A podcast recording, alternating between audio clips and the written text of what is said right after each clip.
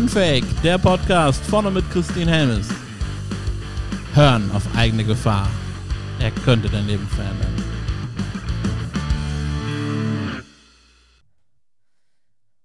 Hallo ihr Lieben, ja, willkommen zur neuen Podcast-Folge. Und diesmal sitze ich hier mit dem wundervollen Tim Pelikan. Hi. Hallo Tim. Und wir starten auch schon direkt mit der ersten Frage, die gewohnt tief ist. Wenn du für einen Tag in deinem Leben das Leben eines anderen leben könntest, also jemand anders sein, Mhm. wer wäre das und warum? Boah, das ist eine verdammt gute Frage. Ich finde solche Fragen immer besonders schwer zu beantworten, weil ich dann ja ein Verständnis dafür haben müsste, was ich von der Person leben will. Und man könnte das auf oberflächliche Ziele einwirken, dass ich sage, ja, ich wäre gerne einmal super reich oder ich wäre gerne einmal ein Profisportler, der ich gerne wäre.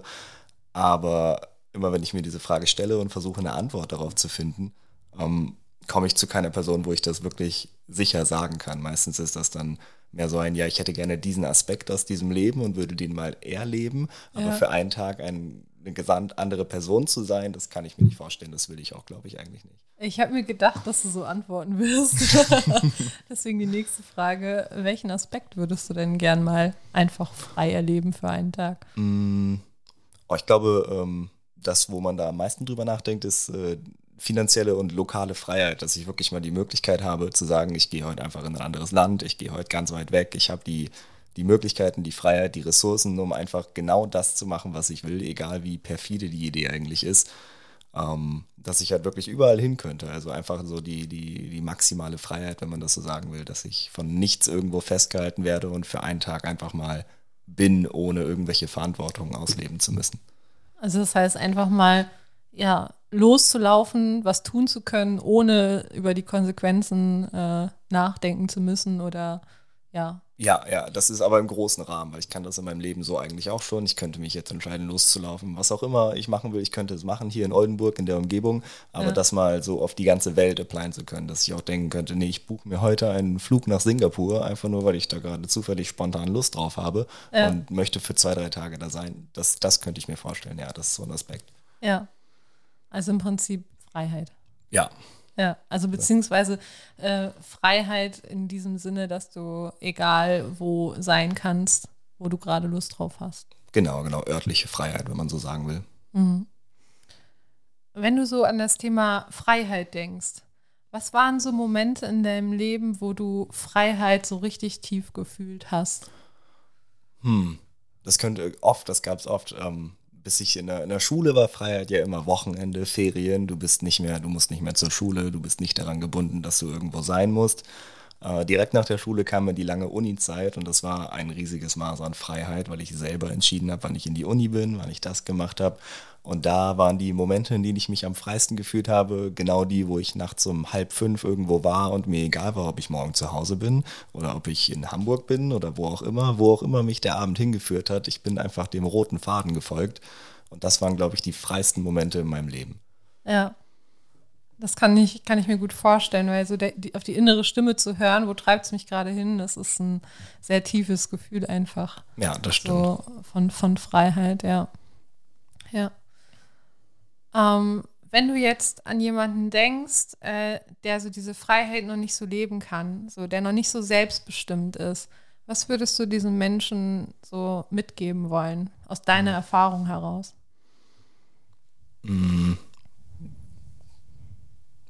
Boah, das ist auch eine gute Frage, da muss man viel drüber nachdenken. Ähm, ich glaube, da muss man viel gucken, warum ist der Mensch gerade nicht so frei. Es gibt ja viele Gründe, die dich einschränken. Es ist, manchmal ist es die Familie, das Umfeld, die Menschen, manchmal sind es finanzielle Gründe, manchmal sind es intrinsische Gründe. Und abhängig davon einfach der Person mitzuteilen, dass die, die Sachen, an die wir uns klammern, eigentlich gar nicht so wichtig sind, wie wir denken. Und dass, wenn man das Leben als Fallen sehen will, dieses Klammern nur dazu führt, dass man schneller fällt. Und man sehnt sich danach zu gleiten, aber versucht so viele schwere Objekte wie möglich zu sich zu ziehen. Dadurch fällt man schneller und dann vielleicht einfach mal Sachen loszulassen. Und wenn sie bei einem bleiben wollen, dann fallen sie wohl mit einem. Und wenn nicht, dann trennt sich der Weg auf dem Fall.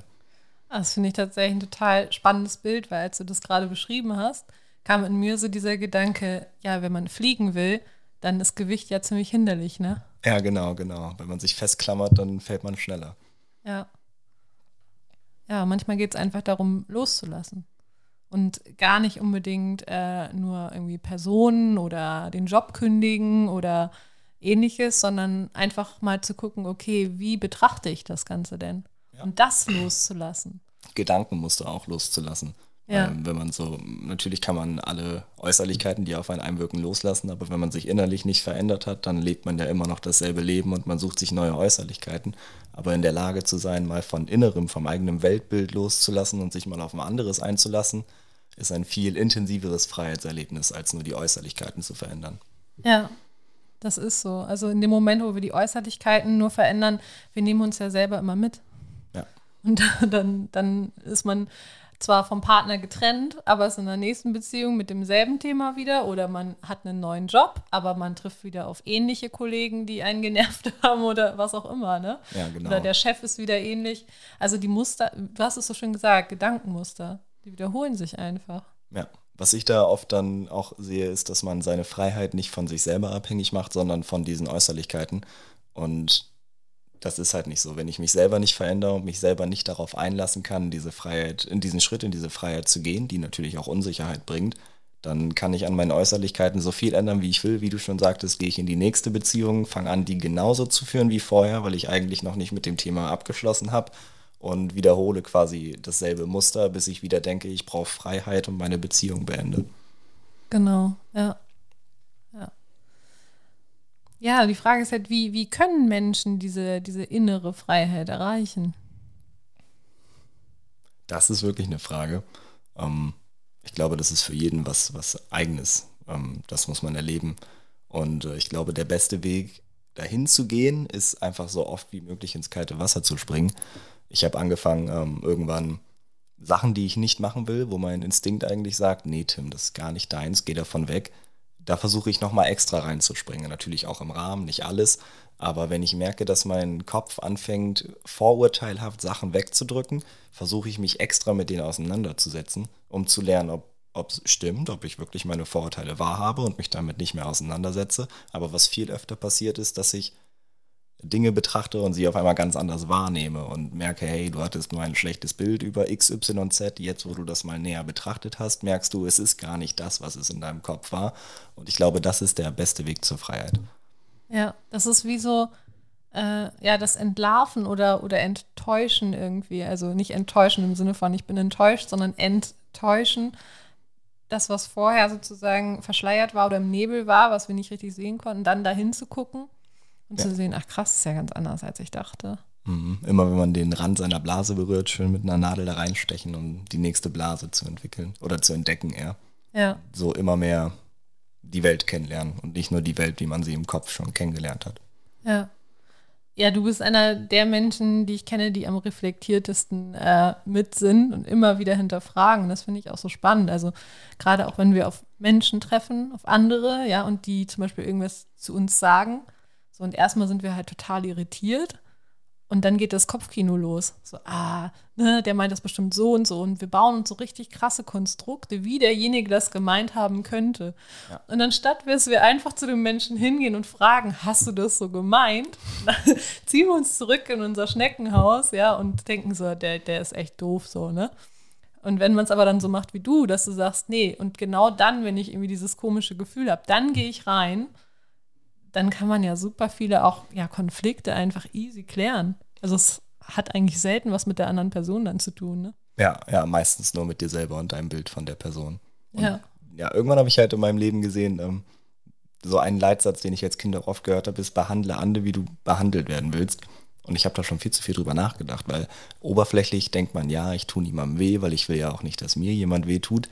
Aber das fängt ja schon im Kopf an. Das fängt nicht erst in meinen Taten an und wie ich mit der Person umgehe, sondern auch schon, wie ich über die Person denke. Und wir alle sind Menschen. Ich erinnere, ich ertappe mich selber oft genug dabei, dass ich eine Person kennenlerne. Sie hat mir vielleicht nicht gefallen, sie hat was gesagt, was mir gegen den Strich ging.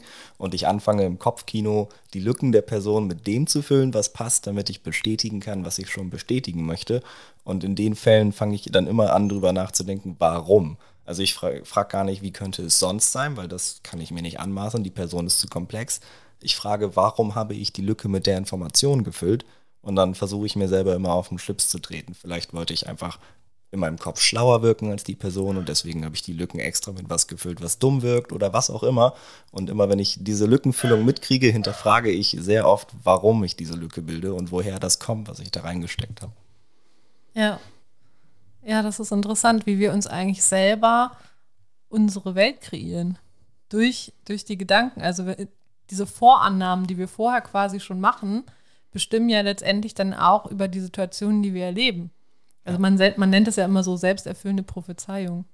Ja, ja, das, das sehe ich auch. Das klingt immer so, so mysteriös, aber es ist einfach wahr. Wenn ich, wenn ich am Wochenende, ich habe eine Party und ich will da die ganze Woche nicht hin und die ganze Woche mache ich mir das schlecht im Kopf. Und wenn ich dann hingehe, suche ich extra nach den Dingen, um mich selber zu bestätigen, weil das ist dann auch noch gut fürs Ego. Ach, ich hatte ja eh recht, die Party ist ja voll blöd. Ich bin jetzt hingegangen aus Höflichkeit, aber ich wusste, es wird kacke.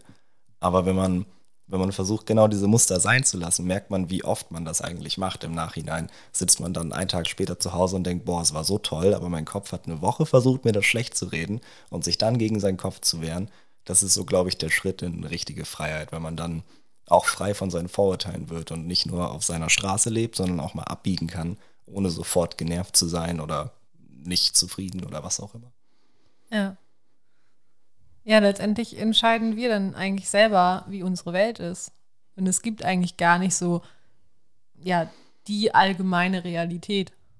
Ja, ja, da bin ich, da das Thema, das, das sehe ich eh. Ich glaube, wir können gar keine allgemeine Realität wahrnehmen. Ich glaube, es gibt, man spricht ja oft auch in der Philosophie von der objektiven Realität, aber da habe ich so ein bisschen diesen metaphysischen Ansatz oder, oder quantenphysischen. Da gibt es ja die, die Tests, die alleine durch die Wahrnehmung verändert werden. Also der Test passiert, wir haben kein Ergebnis. Wenn ich jetzt aber versuche, das Ergebnis wahrzunehmen, beeinflusse ich damit den Test. Und ich bin der festen Meinung, dass wir vielleicht eine menschlich objektive Realität haben. Das heißt, was die Menschen objektiv wahrnehmen, zusammen ist die Wahrheit. Der Baum da drüben, der ist ja da. Aber das alles nur aus der Perspektive des Menschen abbildbar ist und man deswegen nie von einer wirklichen objektiven Realität sprechen kann, sondern nur von der von Menschen wahrgenommenen Realität. Und da muss man dann halt nach Schnittmengen schauen, um zu schauen, wie sehr habe ich die durch meine Brille verändert und wie sehr sehe ich das, was die, der Hive-Mind-Mensch wirklich sieht. Ja, das finde ich gerade ganz spannend, äh, was du angesprochen hast mit den, mit den Experimenten. Weil wir geben ja immer ganz, ganz viel so auf Thema Wissenschaft und äh, das ist alles 100% korrekt und alles Mögliche. Aber wenn das schon beeinflusst wird, dann heißt ja im Prinzip, dass wenn Experimente gemacht werden, der Wissenschaftler an sich ein Faktor ist, der das Ganze äh, beeinflusst. Das heißt, es muss ja gar nicht so sein, sondern wenn der Wissenschaftler eine Erfahrung gemacht hat in seiner Vergangenheit, die ihn auf eine bestimmte Weise geprägt hat, fließt es mit in die, in die Arbeit ein. Ich glaube, das, das kann man gar nicht verneinen. Ich mag an der Wissenschaft äh, diesen Grundsatz, wir, wir, wir scheitern uns ins Richtige und alle Theorien, die wir aufstellen, sind quasi falsch, aber sie funktionieren. Also sie sind das, was die Realität am nächsten darstellen kann. Und in vielen, vielen Jahren kommt jemand und zeigt, wie Newtons, Newtons Gravitation. Das funktioniert ja einwandfrei. Für alles, was wir brauchen, funktioniert das einwandfrei. Wenn wir dann aber ganz weit raus ins Weltall gehen, kommt irgendwann der Punkt, wo die Formeln, die Newton aufgestellt hat, nicht mehr greifen. Und dann greift Einsteins Relativitätstheorie. Dann können wir mit den Formeln arbeiten. Das heißt ja nicht, dass Newton Scheiße gelabert hat. Das heißt ja einfach nur, dass Newton in seinem Betrachtungsraum alles abbilden konnte.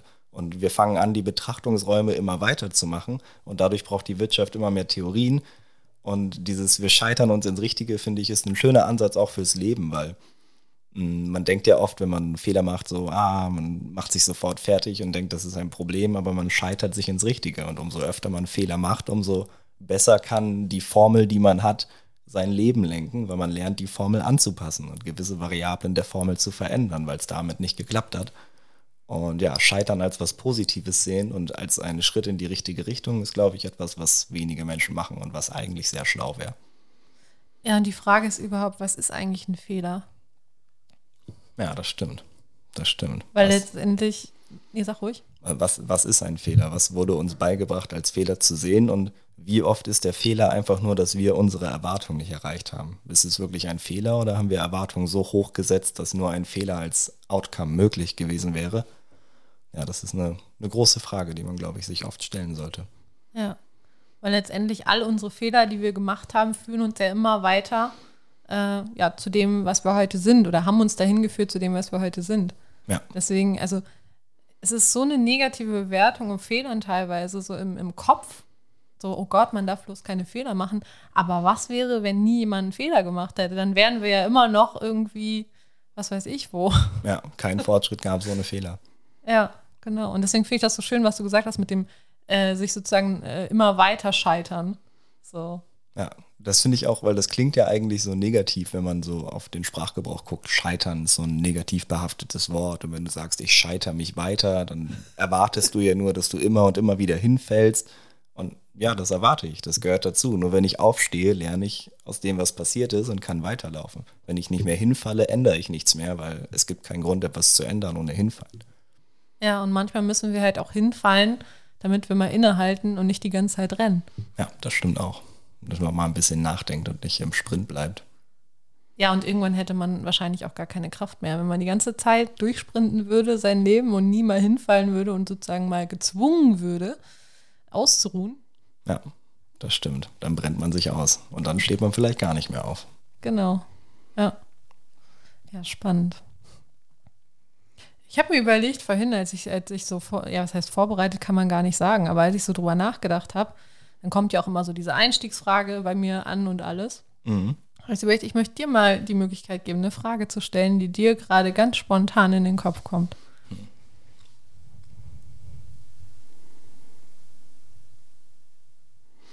Hm. Boah, damit triffst du mich jetzt ein bisschen im Grün. Hat die Frage ein bestimmtes Thema oder einfach nur? Nee, einfach das, was jetzt gerade in deinen Kopf kommt.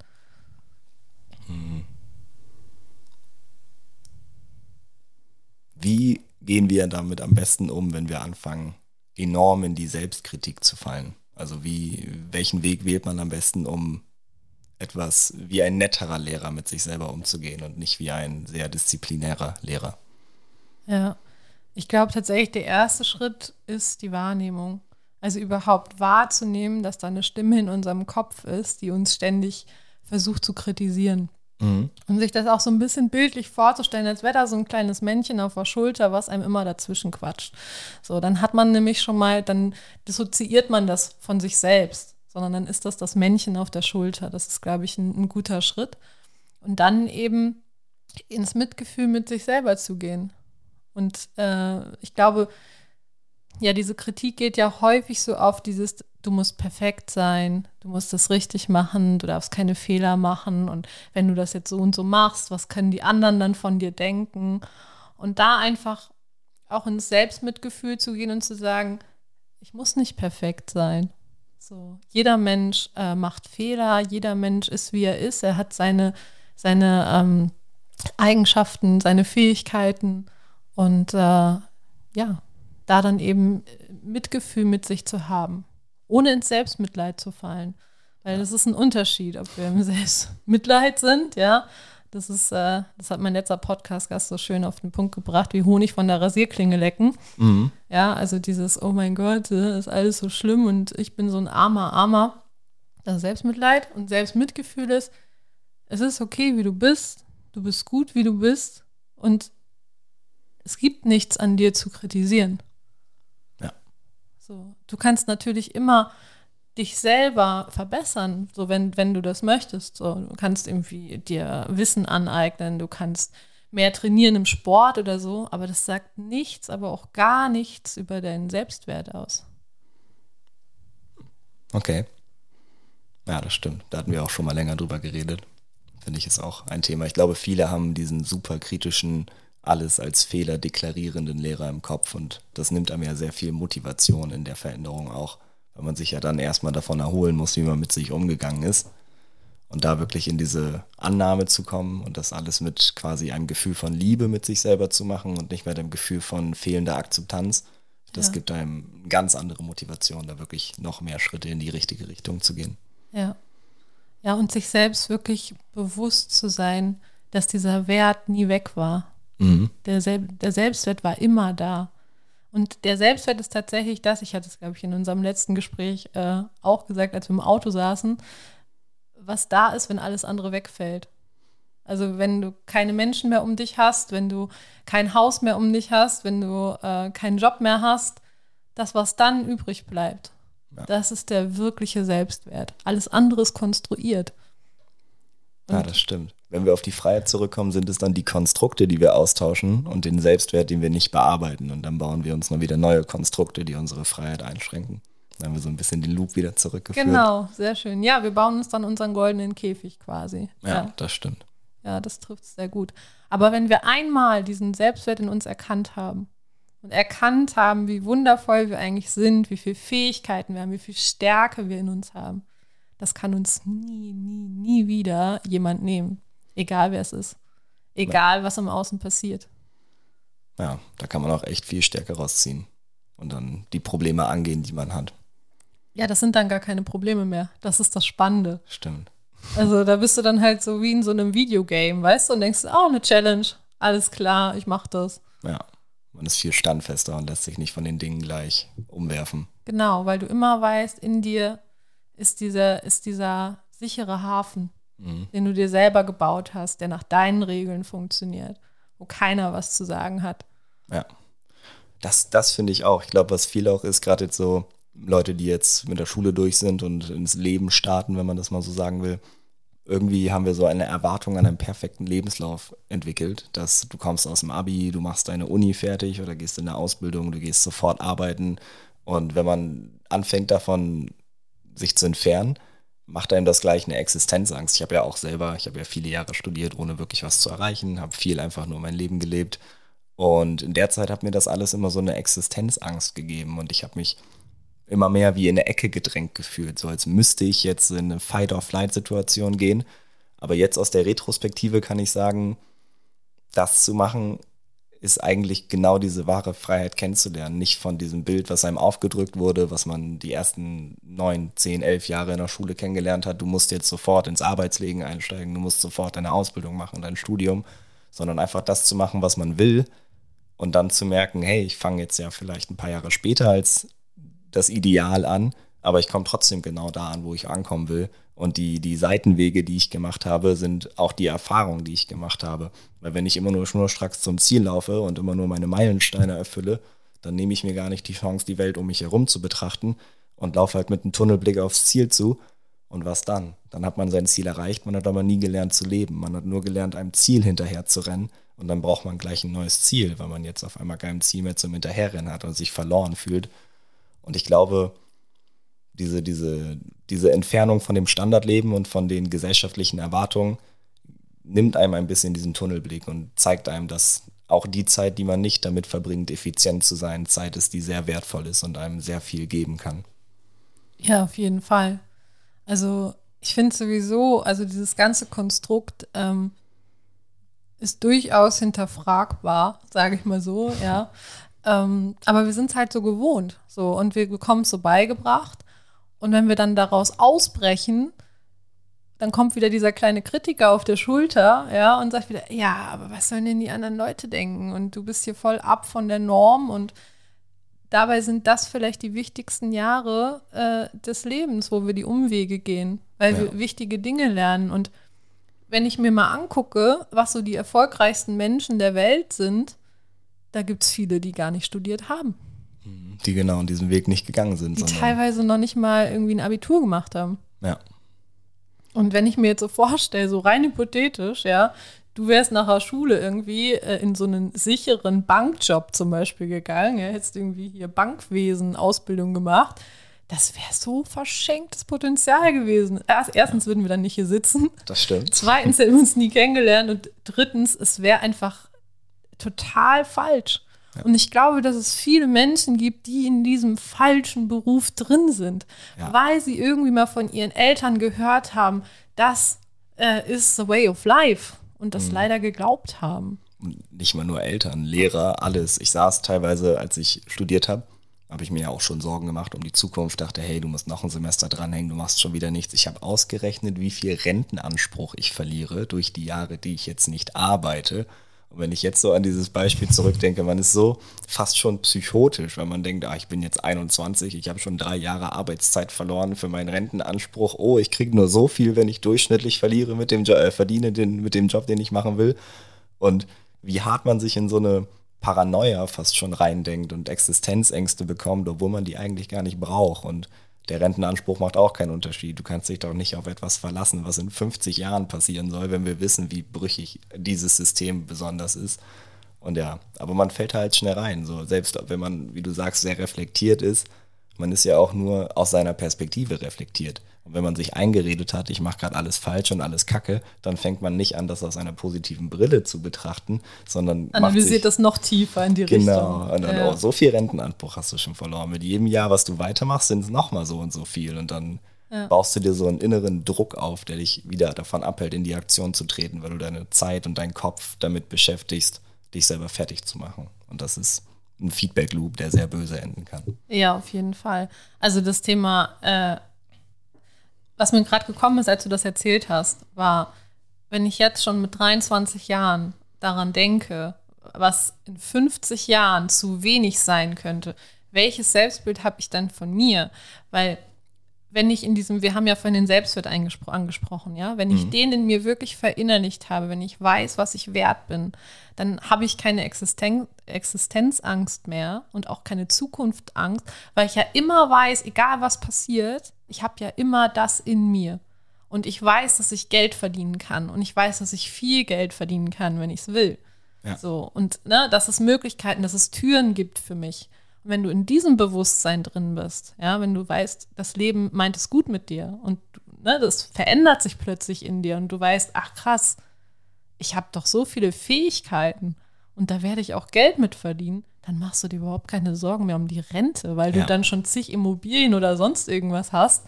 Ja, und das ist halt das, wo viele Menschen sich in meinen Augen in den Gedanken auch so einschränken.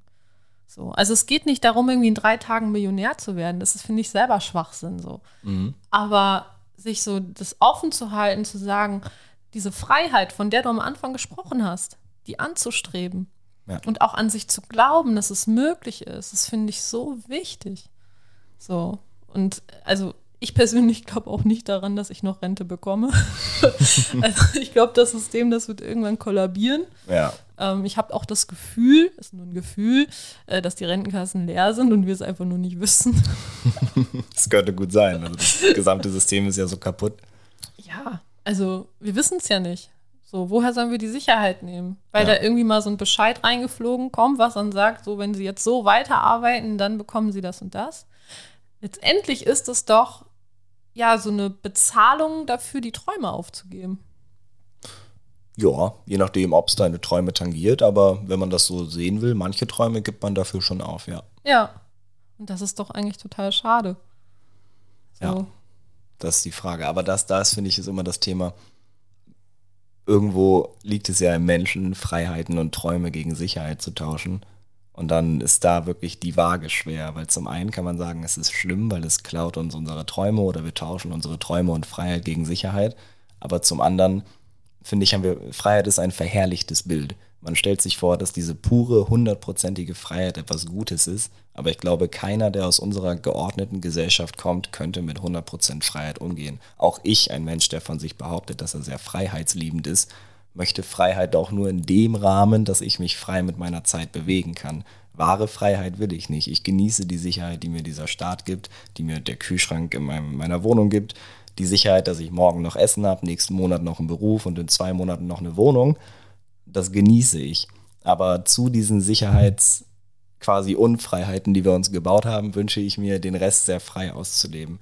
Und da ist dann halt die Frage, das Rentensystem an sich gibt uns auch mehr Zeit, ähm, wenn wir mal auf Zahlen gehen, wir haben acht Stunden Freizeit, acht Stunden Arbeit. Wenn wir die acht Stunden Arbeit wegbrechen, haben wir auf einmal 16 Stunden Zeit, unsere Existenz zu sichern. Dann haben wir nicht mehr klar Freizeit und klar Arbeit. Dann ist jeder Tag ein Kampf, seine Existenz zu sichern. Und im Endeffekt verlieren wir dann mehr Freizeit. Und unsere Gesellschaft hat Freiheit sehr mit Freizeit gleichgestellt.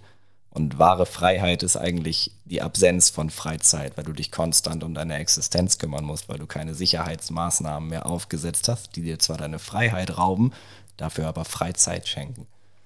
Ich persönlich finde das Wort Freizeit ganz schlimm, weil es bedeutet für mich, wenn ich Freizeit sage, was ist denn mit der anderen Zeit? Das ist dann ja eine Unfreizeit. Mhm. So, und das ist doch eigentlich ziemlich traurig, wenn wir uns während unserer Arbeitszeit unfrei fühlen. Ja, ich glaube, das ist eine Definitionssache. Für mich bedeutet Freizeit, ich habe in der Zeit keine Termine geplant. Für mich ist Mhm. Freizeit einfach nur, ich habe jetzt vier Stunden spontane Zeit, die ich planen kann, wie ich will. Ich muss nicht zu meiner Mutter nach Hause einen Kaffee trinken. Ich muss nicht den Müll um Viertel vor acht noch rausbringen, sondern Freizeit ist die Zeit, wo keine Verbindlichkeiten reinfallen.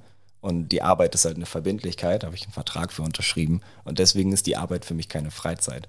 Freizeit ist auch nicht die einzige Zeit, die man genießen kann, aber Freizeit ist für mich die Zeit, die ich in 100% nach meinem Belieben ganz spontan entscheiden kann, wo nur die Menschen, die ich Einfluss drauf lassen habe, Einfluss drauf haben können.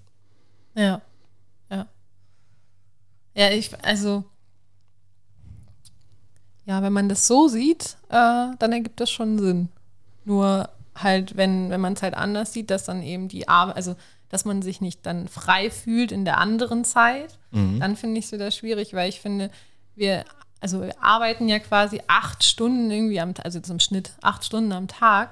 Wenn wir das investieren in etwas, wa- wo wir uns unfrei fühlen, dann ist das so verschenkte Lebenszeit einfach. Ja, das Es stimmt. ist, als würden wir unser Leben verkaufen.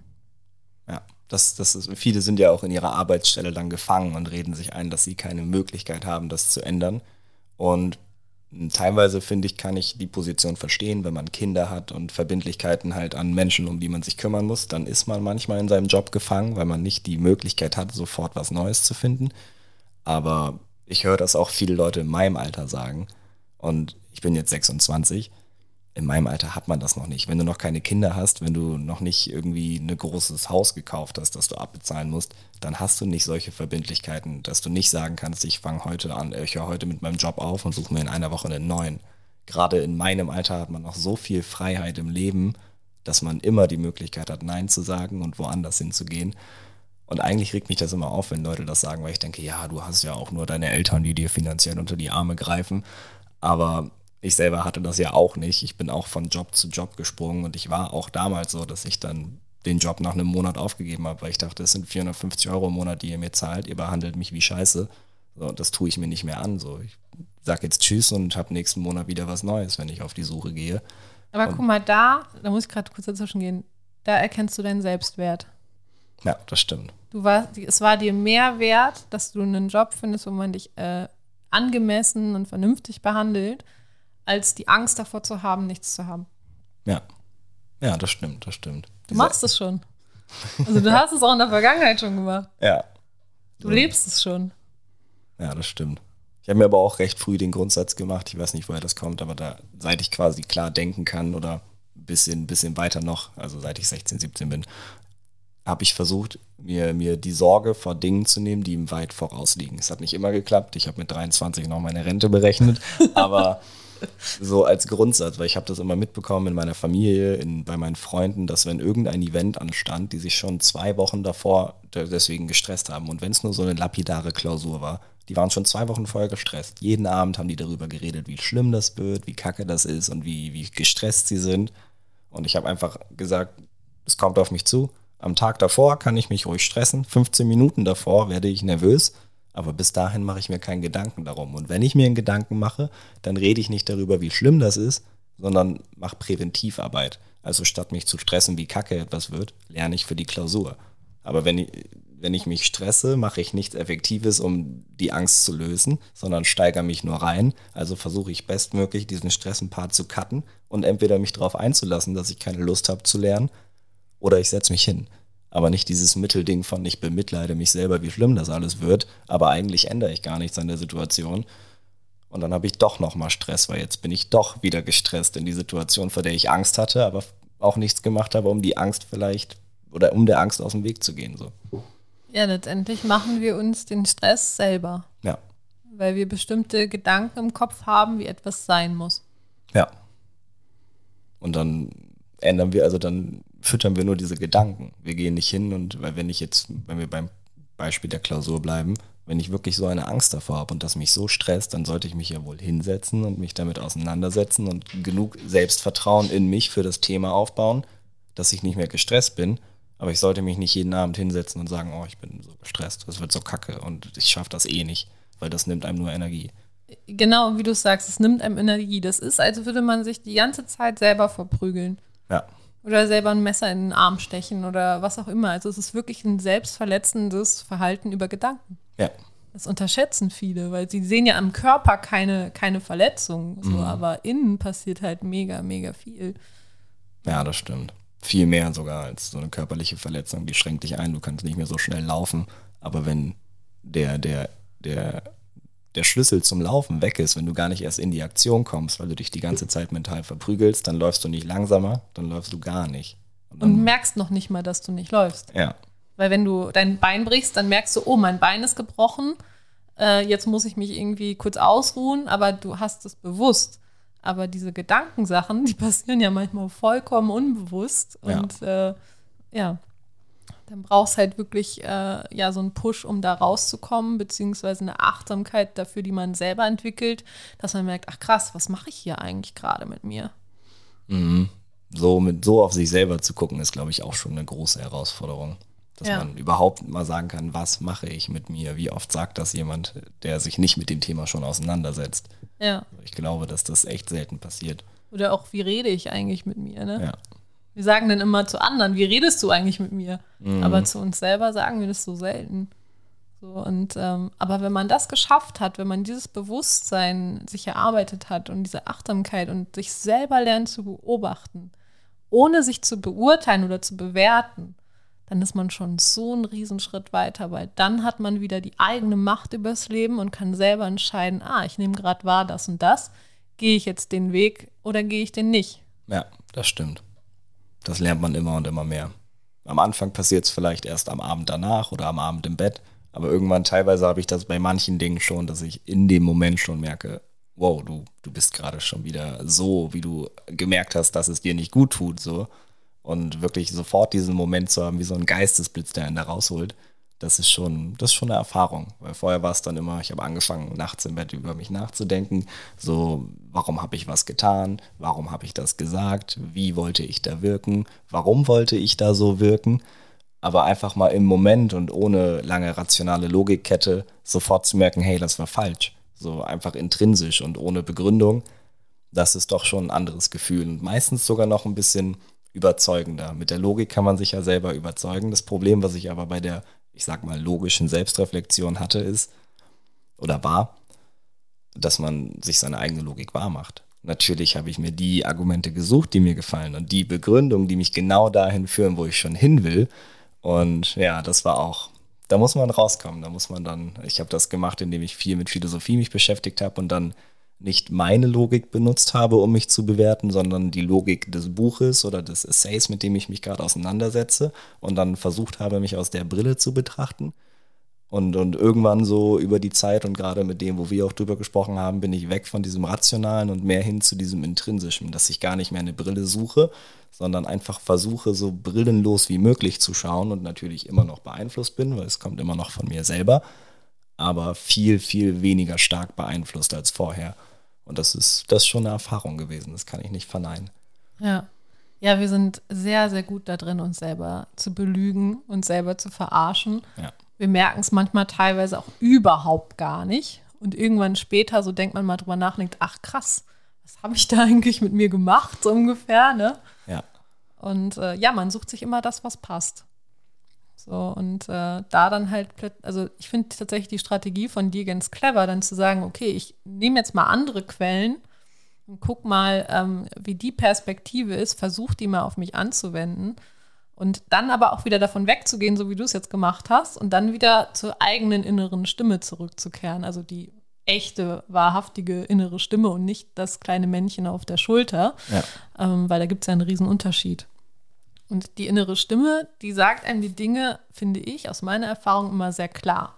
Also sie sagt sehr klar, ja, nein, mach das, mach das nicht. Ja. Das ist einfach so dieses tiefe Gefühl, was dann kommt. Und manchmal äh, hören wir dann aber nicht drauf, weil wir denken, wir wüssten es besser. Hm, das stimmt. Das ist halt immer scheiße. Ähm, weil da verarschen wir uns dann nämlich auch wieder selber. Ja. So, weil wir dann mit dem Kopf versuchen, auch wieder Konstrukte aufzubauen, warum äh, wir die Entscheidung doch anders als unser Gefühl getroffen haben. Mhm. Und meistens, also ich glaube, ich hatte noch nie einen Fall, wo ich auf das Gefühl gehört habe und es im Nach Nachhinein bereut habe. So auch vielleicht als Teenager mal, wo man dachte, ich sage jetzt meinem Crush, das ist alles, aber da war das Gefühl falsch, aber das ist ja auch was anderes. Aber sonst hatte ich das noch nie. Ich hatte schon oft das, dass ich im Nachhinein gedacht habe, oh, die Argumentation, die du dir aufgebaut hast für diese Entscheidung, war vielleicht doch etwas nicht ganz so gut gewählt in dem Moment. Aber das finde ich jetzt auch an dem Gefühl, was diese, diese, wenn du eine andere Brille aufsetzen willst, musst du dir einen Rahmen schaffen, du musst dich mit, damit auseinandersetzen, du musst die Brille erstmal gegeben bekommen, von welchem Medium auch immer, damit du dich dadurch betrachten kannst. Aber dieses ad hoc im Moment, die Reflexion, die passiert nicht über, über Argumentationsketten, die passiert nicht über eine starke Auseinandersetzung, die kommt einfach aus dem Nichts und man merkt das meistens mehr in so einem Bauchgefühl, gar nicht als, als Gedanken im Kopf oder so, sondern einfach schon im Bauchgefühl oder an seiner Atmung, die wird auf einmal ohne Grund ein bisschen schneller und angestrengter und dann kann man schon sagen, irgendwas stimmt gerade nicht, irgendwas mache ich gerade, was gegen irgendetwas spricht. Und diese kleinen Symbole mitzukriegen, wie, wie Körperintelligenz, wenn man das fast schon so nennen will, mhm. und darüber schon mitzukriegen, was los ist oder was los sein könnte, ist ein so schneller Prozess, den kann man mit Logik gar nicht ersetzen. Quasi wie ein Nerv, der reagiert im Vergleich zu gesteuerter Bewegung. Das passiert so viel schneller, als die Logik in deinem Kopf überhaupt angehen kann. Das finde ich auch beachtlich. Ja, ja, das passiert einfach unmittelbar. Also ich habe das zum Beispiel manchmal, wenn ich an Orten bin und ich merke, ich fühle mich da überhaupt nicht wohl. Mhm. So, dann fängt mein Körper an, mir so Symptome zu geben. Und dann weiß ich, ich muss aus von diesem Ort sofort wieder weg. Ja. So umgekehrt, wenn ich merke, ich bin an einem Ort, da fühle ich mich richtig, richtig gut, dann blüht mein Körper auf, ich fange an zu strahlen, ich kriege das Lächeln gar nicht mehr aus dem Gesicht so ungefähr. Ähm, und auch das sind Hinweise dann wieder dafür. Also mhm.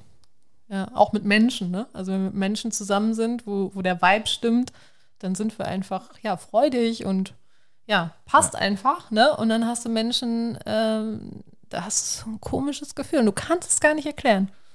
Aber es ist einfach da. Das ist, glaube ich, auch ein generell gutes Beispiel, weil das fand ich auch schon immer interessant, wenn man gefragt wird, warum magst du deinen Freund, deine Freundin, die Person, mit der du viel zusammen bist?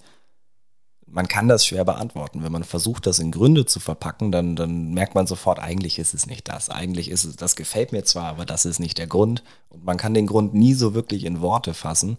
Und genau diese Art der Begründung ist dann auch in dieser Reflexion vorhanden. Du kannst nicht genau in Worte fassen, was jetzt das Unwohlsein erzeugt hat oder das gute Gefühl. Es war einfach da und du hast dich drauf eingelassen. Und das ist halt meistens dann viel intensiver als die begründeten guten Gefühle, die wir haben. Ja, ja, das stimmt. Ja, man kann auch, finde ich, also eine Freundschaft kann man nicht, nicht konstruieren.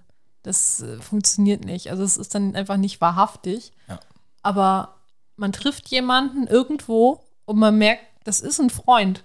Also man hat noch nie viel mit demjenigen gesprochen, aber da ist sofort diese Connection da und du weißt, das ist ein Freund. Ja. So, das ist irgendwie Familie oder also so jetzt irgendwie Herzfamilie, nenne ich es mal, weil es ist ja nicht Blutsfamilie so, ne? Mhm. Aber das weißt du einfach. So. Und es kann dann manchmal auch sein, dass dieser Mensch einfach nur ein Jahr begleitet, aber für dieses Jahr ist der Mensch so close einfach. Mhm ohne dass man vorher irgendwie 10 Jahre, 15 Jahre zur Schule gegangen ist zusammen, so, weißt du? Ja. Und das finde ich immer so faszinierend. Ja, das, das finde ich auch. Da habe ich auch schon oft drüber nachgedacht, ob das vielleicht auch so eine selbsterfüllende Prophezeiung ist, weil ich betrete jetzt, ich bin ja jetzt in der Berufsschule gerade wegen den Haien, da habe ich auch im, im ersten Tag, im ersten Jahr betreten den Raum, habe eine Person gesehen und dachte, dich finde ich cool. Die hat noch nichts gesagt. Ich habe nur quasi Schulterpartie und Gesicht gesehen, also nicht mal so Körperhaltung oder so. Und mit der Person bin ich ziemlich, ziemlich dicke geworden. Wir reden fast jeden Tag. Und was ich mich da oft gefragt habe, ist, ist es jetzt wirklich eine Wellenlänge, so ein, so ein Vibe, den man miteinander spürt?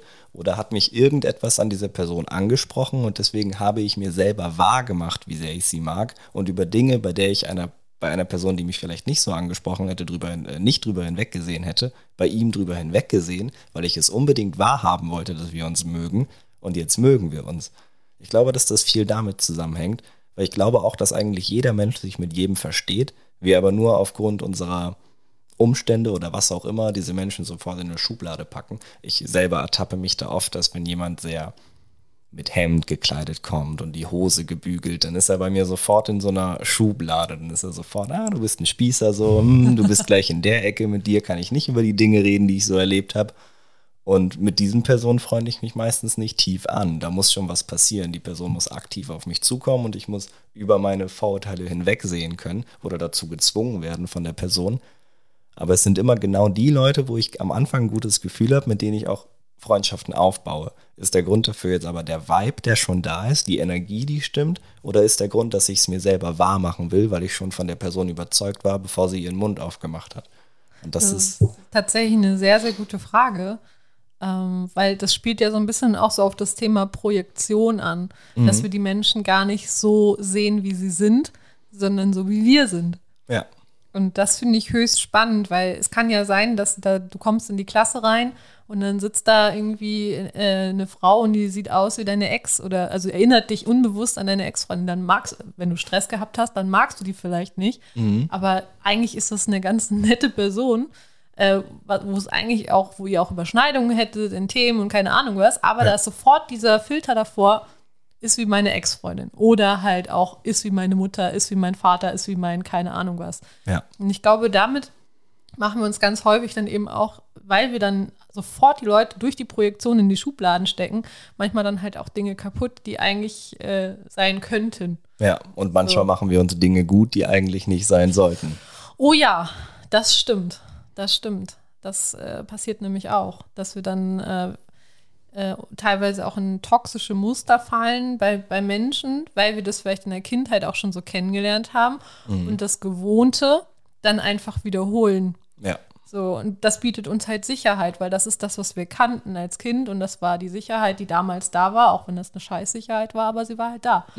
Und dann suchen wir uns halt wieder diese Leute, die dieses wieder, das passiert ja auch, gerade halt auch häufig in Partnerschaften, dass man sich dieses Muster dann wiederholt. ja. Und dann macht man sich den Partner schön und guckt über das, was einem eigentlich aufregen wollte, hinweg, weil man schon die Projektion gemacht hat und schon das alles wahrhaben will und quasi seinem Traum hinterher rennt und ignoriert, durch wie viele Dornbüsche man dafür rennen muss. Genau. Und ja, einer Oder halt umgekehrt, ne? Man hat eigentlich einen total netten Menschen und man äh, ist dann vielleicht auch mit dem zusammen und dann malt man dem irgendwelche schwarzen Masken auf, die, Ja. die ihm gar nicht, äh, die gar nicht zu ihm gehören, ne? Also es geht auf beide Seiten und es ist schon spannend. Also für mich war das tatsächlich ein, ein riesen Gamechanger, als ich das für mich erkannt habe, dass es diese Projektionen in dieser Form so intensiv gibt. Mhm. Ja, ich habe das dann auch irgendwann, dann mal so die, meine besten Freunde bin ich so durchgegangen und habe immer wieder Muster gemerkt, die aufgefallen sind und gemerkt, ey, du suchst dir eigentlich immer wieder die, die quasi für dich selbe Person, nur sind die Umstände der Person anders und sobald eine Person dir dieses Gefühl gibt, bist du auch sofort interessiert an ihr und willst dich mit ihr auseinandersetzen und gucken, ob du hier das wahr machen kannst, was du schon mehrmals wahr machen wolltest. Und da habe ich mich schon sehr oft bei ertappt. Das ist bei mir immer so, Menschen, die ein bisschen Hilfe benötigen, wenn man so sagen will, Leute, die Ja. viel Scheiße durchgemacht haben, denen es gerade auch nicht so gut geht, die einfach so einen Stützpfeiler brauchen, an den sie sich mal anlehnen können. Und ganz lange in meinem Leben habe ich einfach immer, wenn irgendwas passiert ist, genau diese Person ausgetauscht. Sondern habe ich mich mit der Person, wo ich gerade ganz viel Energie investiere, der ich gerade ganz viel versuche, wieder Selbstvertrauen zu geben, ist irgendwas passiert, wir haben die Wege getrennt und ich habe mich leer gefühlt, bis ich wieder eine Person gefunden habe. Natürlich nicht bewusst so. Ich habe mich danach einfach gedacht, oh, Ja. ich brauche wieder jemanden. Unbewusst. Genau, und dann sofort jemanden kennengelernt. Der hat mir, oder sie hat mir erzählt, wie schlecht es ihr gerade geht. Und Schwupp war es wieder da. genau sofort, die Person wurde auf den Podest gestellt, verherrlicht und alles, was man irgendwie blöd fand, weggeschoben. Und nee, die, jetzt ist sie meine Aufmerksamkeit oder er ist jetzt meine Aufmerksamkeit. Ja. Und ja, da habe ich, das, das war so das Muster, dass ich, bis ich dieses Muster erkannt habe, enorm ausgelebt habe. Ja, so kann man sich halt herrlich von sich selbst ablenken Mhm. und sich selber auch immer noch so schön auf die Schulter klopfen. Ah, ich bin der Retter. Genau, Ich genau. helfe ihr so oder ihm so. Ich bin so gut. Ich habe die Lösung. So, ne? Also, Ich gebe mich auch noch selber auf dafür. boah, Das- mh, ekelhaft, das, ja, wirklich. ja. Also, aber das ist halt das Thema Mitleid, ne? Also, wenn wir, wenn wir uns selber für andere Menschen aufgeben und da so reingehen und so unbedingt der Retter sein wollen, dann sind wir volle Kanne im Mitleid drin. Mhm. Ja. Und Mitleid ist nichts Positives. Es wird ja gesellschaftlich dann auch immer so positiv gesehen, ne? weil das mit Mitgefühl vertauscht wird. Mhm. Ähm, aber Mitgefühl ist halt eher so dieses zu sagen, hey, du bist stark, du schaffst das, du hast die richtige Lösung in dir drin. Ja. Du weißt es doch ganz genau. Und so, das ist Mitgefühl. Das fand ich auch ganz interessant. Das hatten wir ja auch schon mal das Thema. Ja. Dann habe ich mit ein paar meiner Freunden immer wieder darüber geredet, so wenn zufällig mal so ein bisschen ernsteres Gespräch war und dann einfach nur gefragt, gibt es einen Unterschied zwischen Mitleid und Mitgefühl? Und alle haben Nein gesagt. Nicht eine Person hat Ja Krass. gesagt. Alle meinten, nee, ist doch eigentlich dasselbe. Und dann hat man da mal drüber gesprochen und jede Person war im Nachhinein komplett geflasht davon, dass man das noch nie getrennt hat und dass jetzt auffällt, was der Unterschied ist. Aber für alle war es eigentlich immer dasselbe im Kopf. Und ich glaube, das ist wirklich ein großes Problem, dass wir quasi durch, hauptsächlich durch, durch Hollywood beigebracht bekommen, Selbstaufgabe, Mitleid für andere Personen ist, ist eine Tugend. Ja. Aber es ist keine Tugend, es ist ein Problem. Es ist sogar ein großes Problem. Äh, das hatte ich neulich einen Impuls zu, dass falsches Gutsein böser ist als echtes Böse sein. Ja. So, ähm, und macht viel kaputt auch, weil äh, wenn man einem Menschen Mitleid schenkt, dann bestätigt man ihn in seinem Leid. Das heißt, man vergrößert das Leid des anderen und verkleinert es nicht. Und beim Mitgefühl ähm, ist man einfach nur für denjenigen da und erinnert ihn daran, äh, wie stark er ist. So, oder erinnert ihn an die Melodie, die er selber vergessen hat, so ungefähr. Ja. Aber ich finde ich krass, dass das keiner als Unterschied gesehen hat und cool, dass du es weitergibst. Das ist so wichtig. Mhm, ist halt so interessant, dann mal wirklich von anderen Leuten auch zu hören, wie sie da, weil mich hat das auch geflasht. Ich dachte auch immer, das wäre dasselbe, als ich das das erste Mal gehört habe und das dann verdaut habe, dachte ich auch, boah, wirklich, das ist, das äh, klingt nach so einem trivialen Satz, aber es hat eigentlich, wenn man so dabei entwirrt wird, so eine krasse Bedeutung. Und ja, das wollte ich dann einfach mit anderen teilen, gucken, ob die auch so geflasht werden von der Aussage. Und bisher fast immer ja. Ja. Das ist schon beachtlich. Das hattest du gerade aber auch angesprochen mit der äh, falsche Positivität ist noch schlimmer als echtes Böse sein. Da bin ich auch bei. Und ich glaube, da ist gerade ein großes Problem, dass die Leute sich, sich unbedingt tugendhaft fühlen wollen. Und weil wir in einer so problemfreien Gesellschaft leben, suchen wir uns Probleme, machen sie groß, damit wir sie besiegen können, ohne viel Arbeit reinzustecken. Da denke ich halt jetzt gerade an viele Debatten, die, die wir so in der Öffentlichkeit haben. Beispiel ist auch die Gender-Debatte. So, ich bin, eigentlich bin ich da voll für, jeder Mensch sollte sich wohlfühlen in der Gesellschaft, jeder Mensch sollte repräsentiert sein und niemand sollte sich für seine Identität schämen sollen oder aufgrund seiner Identität ausgegrenzt werden. Aber so viele Menschen, die dieses Problem gar nicht haben, steigen so enorm in die Bresche für dieses Problem. Und oft frage ich mich da, geht es dir wirklich darum, dieses Problem zu lösen oder geht es darum, dass du dieses Problem löst? Und bei vielen sehe ich halt, dass es denen nicht darum geht, das Problem zu lösen, sondern der Problemlöser zu sein und sich als Problemlöser darstellen zu können. Und ich glaube, dass das ein großer Grund für diese gigantische Spaltung ist, weil die Menschen gar nicht mehr über die Materie reden, über das Problem an sich, sondern darüber reden, wie tugendhaft sie sind, dass sie das Problem lösen. Und die andere Seite, wie tugendhaft sie sind, dass sie das nicht probieren zu lösen. Und eigentlich streiten wir uns nur mit ganz vielen Egos und gar nicht, um ein Problem zu bewältigen, sondern um zu gucken, wie, wir, wie sehr wir dieses Problem ausnutzen können, um uns selber zu profilieren. Und da habe ich mich schon oft gefragt, was ich schlimmer finde, dagegen zu sein oder so zu tun, als wäre man dafür, damit man sich gut fühlen kann, dafür zu sein. Und da kam ich bisher noch nicht auf eine Antwort. Das ist schon immer so eine Waage, die hoch und runter geht. Ich finde das spannend, äh, deine Sichtweise darauf, weil ich das sehr teile. Ähm, ich bin tatsächlich, wenn ich eine Seite, also wenn es überhaupt eine Seite gibt, ja, oder ich wählen müsste, ich wäre halt wirklich auf der Dagegen-Seite. Ähm, tatsächlich aus dem Grund, weil ich es ähnlich sehe wie du, da geht es um Egos. Und nur die Sprache zu verändern, also einfach da irgendwo einen Innen oder Ends oder keine Ahnung, was sie sich alles überlegen, ähm, ändert aber, äh, das ist eine Symptombekämpfung. Das ändert die Ja. Ursache gar nicht. Das macht nur die Sprache schwerer in meinen Augen. Und ich kann für mich sprechen, ich habe mich noch nie nicht angesprochen gefühlt, wenn die Lehrer früher gesagt haben, liebe Schüler, willkommen zu keine Ahnung was. Da habe ich mich immer angesprochen gefühlt. Also Ja. ich kenne dieses Problem nicht. Und ich glaube, dass dieses Problem daraus entstanden ist, dass es halt einige gibt, die wirklich auch, das ist auch wieder ein Selbstwertthema. So, wenn ich meinen eigenen Wert kenne und weiß, wer ich bin, wenn ich weiß, ich bin eine Frau und ich bin stolz drauf und mir geht's gut damit, warum sollte ich dann so einen Stress machen? Und also, es gibt keinen Grund, mich von der Sprache nicht angesprochen zu fühlen. Ich finde es sogar eigentlich diskriminierend, dass dann extra für die Frau ja dann dieses Innen und keine Ahnung was äh, kommen soll. Also Ja. das, deswegen bin ich da ganz klar ähm, positioniert.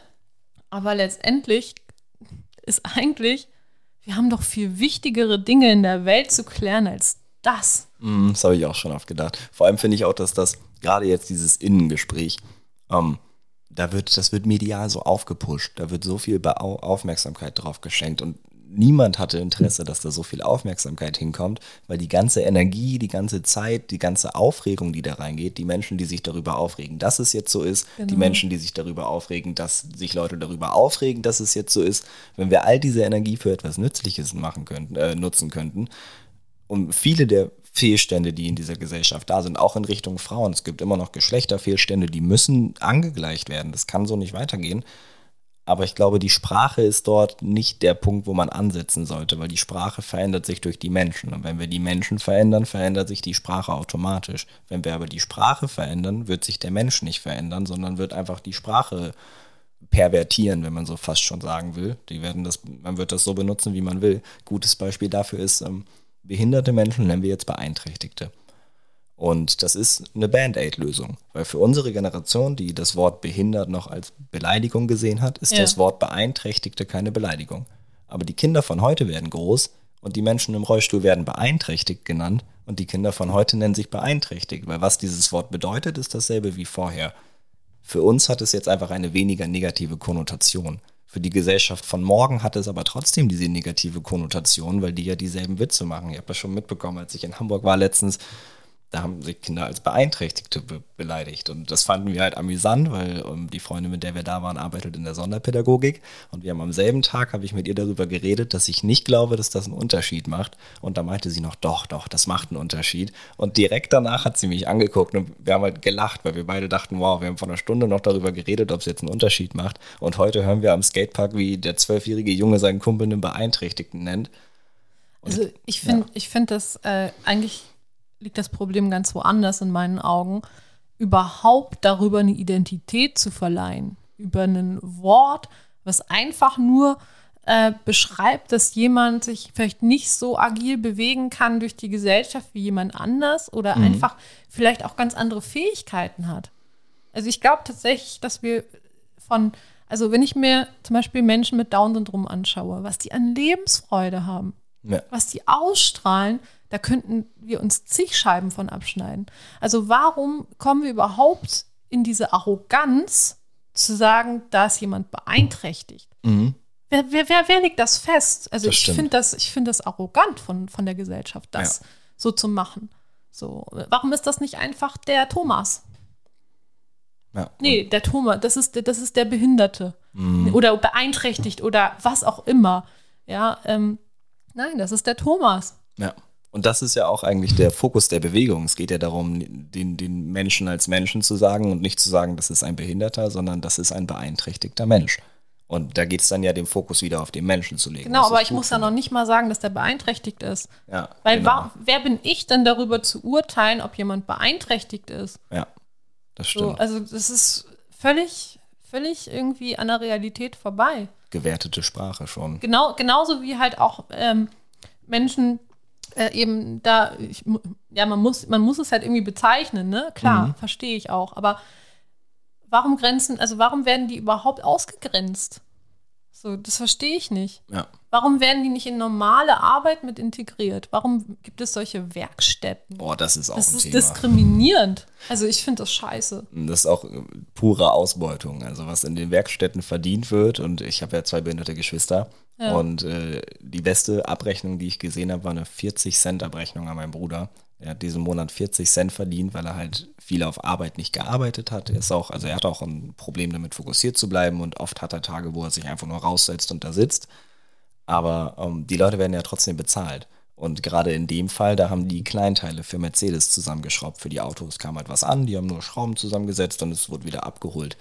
Und damit wird eine Gewinnspanne erzielt. Und von dieser Gewinnspanne kommt gar nichts bei den Menschen an, die eigentlich die Arbeit machen. Es verdienen hauptsächlich die Menschen, die das betreiben. Viel zu wenig die Menschen, die dort pflegen. Die haben einen richtig abgefuckten Job und verdienen ja. zu wenig. Ja. Aber in dieser gesamten Kette geht irgendwann das Geld verloren. Und dann hat man beeinträchtigte Menschen, die kein Geld verdienen, die vom Staat unterstützt werden müssen, die aber in einer Werkstatt arbeiten, die vom Staat subventioniert ist. Und wo kommt denn das Geld an? Aber das, da gab es schon öfter mal Versuche, große Dokus drüber zu machen, die kamen aber irgendwie nie an. Und das ja. ist auch ein Thema, was eigentlich viel mehr beleuchtet werden soll, weil was da an Geld verloren geht und in welchen Taschen das landet und wie unmoralisch das ist, das ist unfassbar. Ja, ist es absolut. Also ich, ich persönlich finde das einfach falsch und ich glaube tatsächlich, ja, jeder hat seinen Platz auf dieser Welt. Mhm.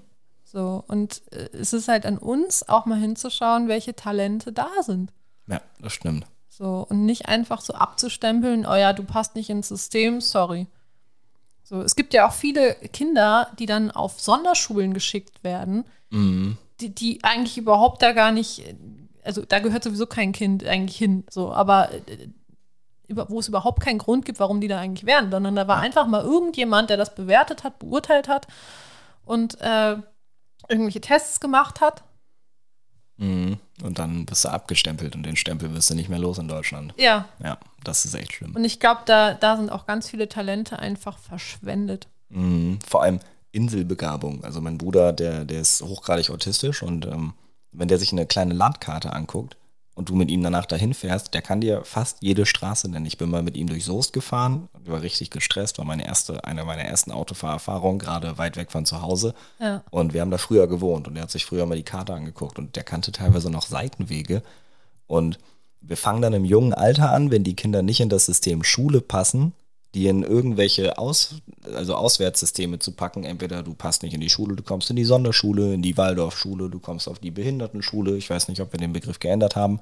Und da geht, da geht wirklich sehr viel verloren. Wenn wir das mal betrachten, vor 40 Jahren, was haben wir da noch alles hingeschickt? Da war ja ein kleiner, auffälliger Junge, wurde sofort weggeschickt. Ja. Ein kleiner, leicht autistischer Junge wurde sofort weggeschickt. Und Ja. ich glaube, dass wir da eine enorme Auflockerung haben und dass sich das über die nächsten Generationen noch mehr auflockern wird. Und dass wir diese Menschen, die ein ganz normales Leben führen könnten, einfach in diese Schublade einer beeinträchtigten Person drücken und sie sich dadurch gar nicht frei entfalten können, nur weil unser auf eine Person abgeschnittenes Schulsystem bei denen nicht angekommen ist. Ich Ja. glaube, da wird viel Reform passieren müssen, dass man da die, die ganzen Potenziale, die man jetzt einfach wegdrückt, weil sie zu viel in Anführungszeichen Arbeit benötigen würden, dann fördern kann und damit einen sehr viel positiveren Effekt auf die Menschheit hat. Ja. Ja, das ist so wichtig. Auch generell, dass wir einfach Potenziale fördern. Aber es ist einfach, also wenn ich mir die Schulen angucke, die aktuellen, äh, da, da sehe ich nicht viel davon. So. Ja. Und ähm, da lernen wir dann halt auch wieder ins System zu passen, dem Lehrer, der Autorität zu folgen, äh, morgens um 8 Uhr da zu sein und dann bis mittags oder nachmittags dort zu sein und wieder nach Hause zu gehen. Ja. Und das war's. Und das entspricht, also gerade in Grundschulen, ja, das entspricht überhaupt nicht äh, einem kindlichen Bedürfnis. Die wollen sich bewegen, die wollen kreativ sein und alles und äh, dann nicht irgendwie stundenlang auf einer Bank oder auf einem Stuhl sitzen. Ja, das stimmt. Aber wir machen das seit keine Ahnung wie lange. Zu lange. So Ja. Schon damals äh, mit, den, mit den Tafeln im antiken Rom haben die ja auch schon so Schule geführt. Das stimmt, das ist ein zu veraltetes Schulsystem. Ja. Und wenn wir das wirklich mal reformieren würden, was da alles an Potenzialen rauskäme, die dann auch wieder helfen würden dabei, die Probleme oder die Herausforderungen, vor denen wir wirklich als Gesellschaft gerade stehen, äh, zu lösen. Ja, da könnten wir, glaube ich, echt viel noch rausholen. Da könnten wir aber auch, glaube ich, viel. Ähm, wir sind äh, fast schon in einer so technokratischen Gesellschaft angekommen. Wir stecken so viel Geld in wissenschaftlichen Fortschritt und wissenschaftliche äh, in Wirtschaft, nicht Wirtschaft, Entwicklung, dass, ähm, dass das so geisteswissenschaftliche komplett rausfällt. Es geht immer nur darum, den, das bessere Auto, die effizientere Batterie, irgendwas, was wir verkaufen können, was uns Geld macht. Aber dabei haben wir so schnelle Entwicklung gemacht. Ich meine, Smartphones vor 15 Jahren kam das erste raus. Heute hat jeder der Hand. Wir haben Google in unserer Hand. Wir können alle Fragen beantworten. Aber geisteswissenschaftlich und ethisch haben wir, haben wir gefühlt fast schon Rückschritte gemacht, wenn ich mir die politische Lage in Deutschland angucke. Und ich glaube, das ist ein großes Problem, weil die Verwirrung, die dadurch entsteht, wie Technologie auf unser Leben wirkt, Social Media, was auch alles wir für, für Kanäle geöffnet haben, parasoziale Gefilde, die sich öffnen, das hat einen so enormen Einfluss auf uns, den wir noch gar nicht verarbeiten können, weil wir moralethisch und, und, und geisteswissenschaftlich als Gesellschaft noch nicht mitgewachsen sind. Und dadurch wird, passiert so eine enorme Gap. Und die ist sowohl in den Generationen zu sehen. Ich finde TikTok schon komisch und ich bin 26. Ja. Ich will gar nicht wissen, wie das für Leute, die noch ein Stück älter sind als ich, ist.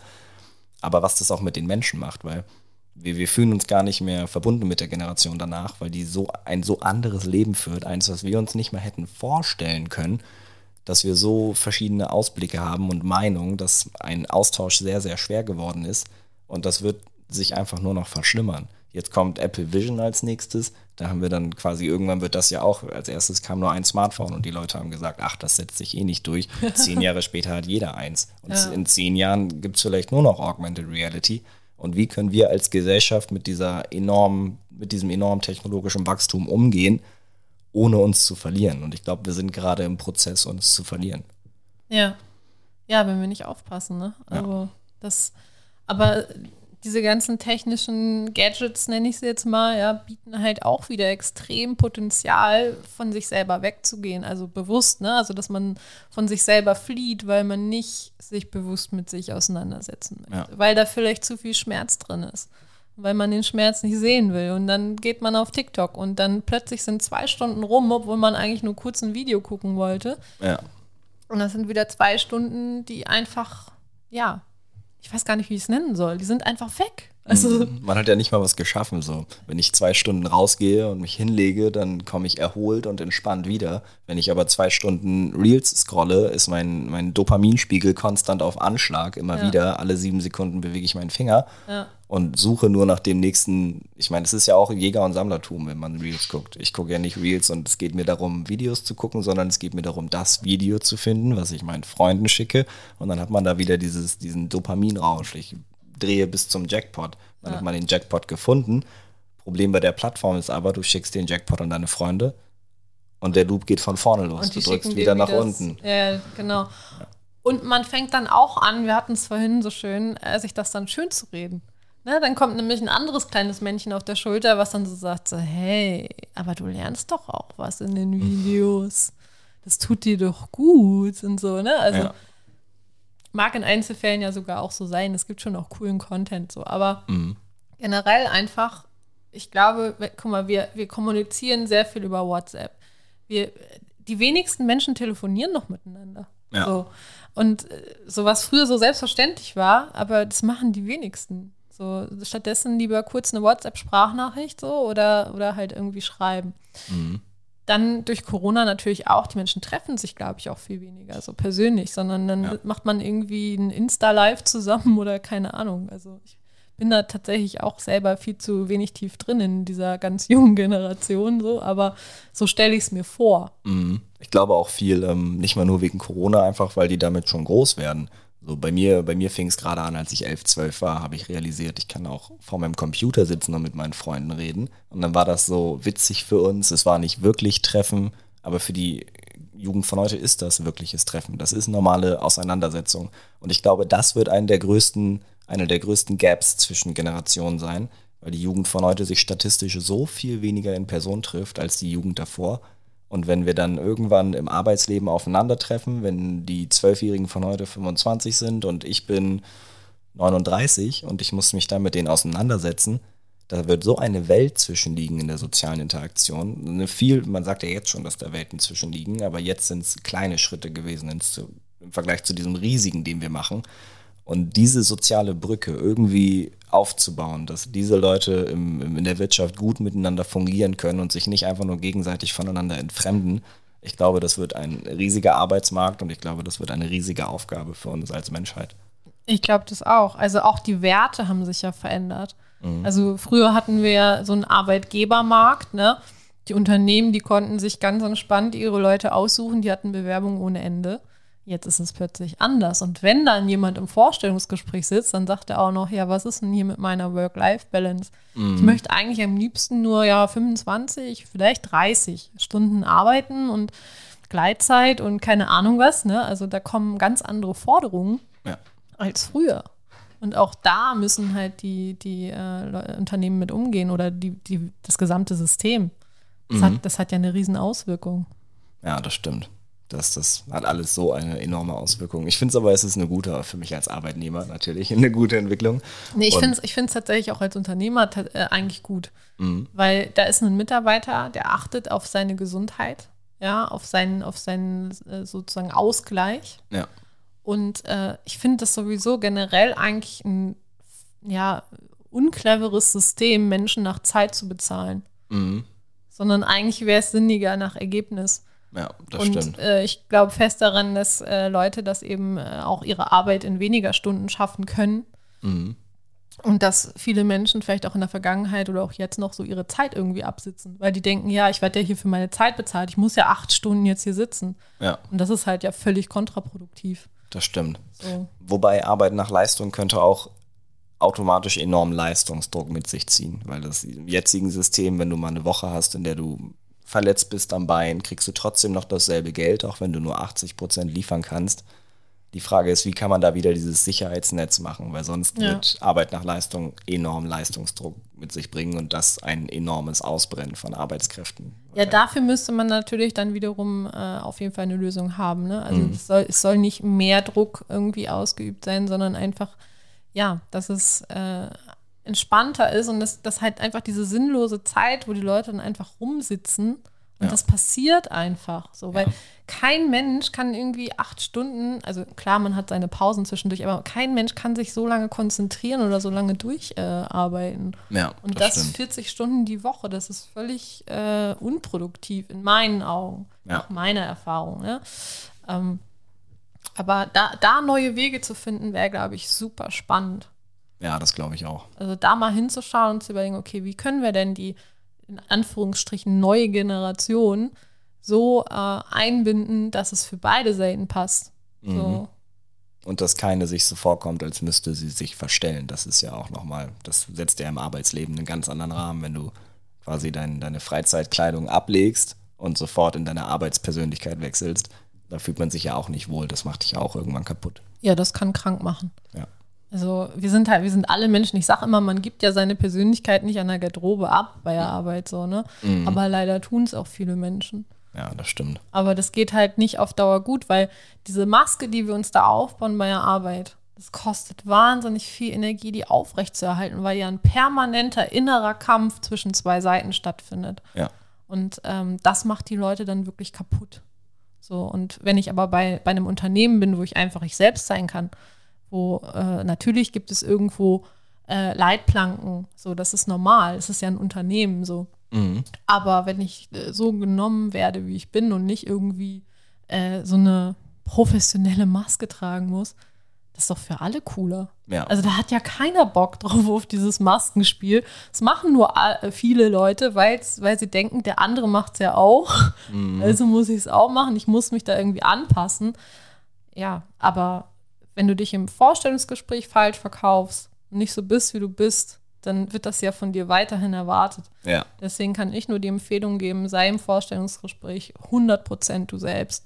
Beschönige nichts, sei ehrlich und fertig. Mhm. Und dann kann, dann, dann kann eine echte, ich nenne es jetzt mal Beziehung stattfinden. Ja, dann kann man auch wirklich Spaß an seinem Beruf finden, weil vielleicht macht dir die Materie Spaß, aber wenn, wenn du die Auslebung deiner Persönlichkeit und deines Ichs so einschränken musst, damit du die Materie machen kannst, wird dir die Materie irgendwann keinen mehr Spaß mehr machen, was dann nicht mal in der Materie liegt, aber viele Menschen verbinden das dann damit und sagen, ach, es war nicht der richtige Beruf für mich, aber du hast dich einfach nicht getraut, du selber in deinem Beruf zu sein. Genau, ja.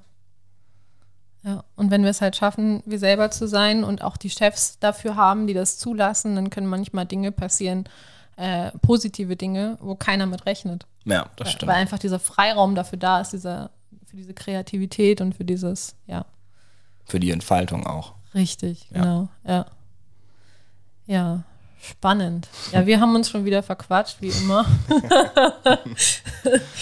ähm, aber ich stelle dir noch, äh, ja, eine letzte Frage. Mhm.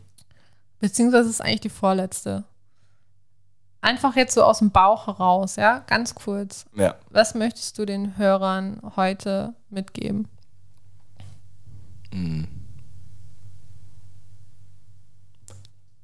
Hört nicht auf nachzufragen, wenn es anfängt tief zu wirken. Fangt genau dann an. Ja. Ich glaube, das ist ein sehr, sehr weiser Rat. Danke. Dann die letzte Frage. Lieber Tim, wusstest du schon, dass du ein Geschenk für diese Welt bist? Nein und Dankeschön. Jetzt weißt du es.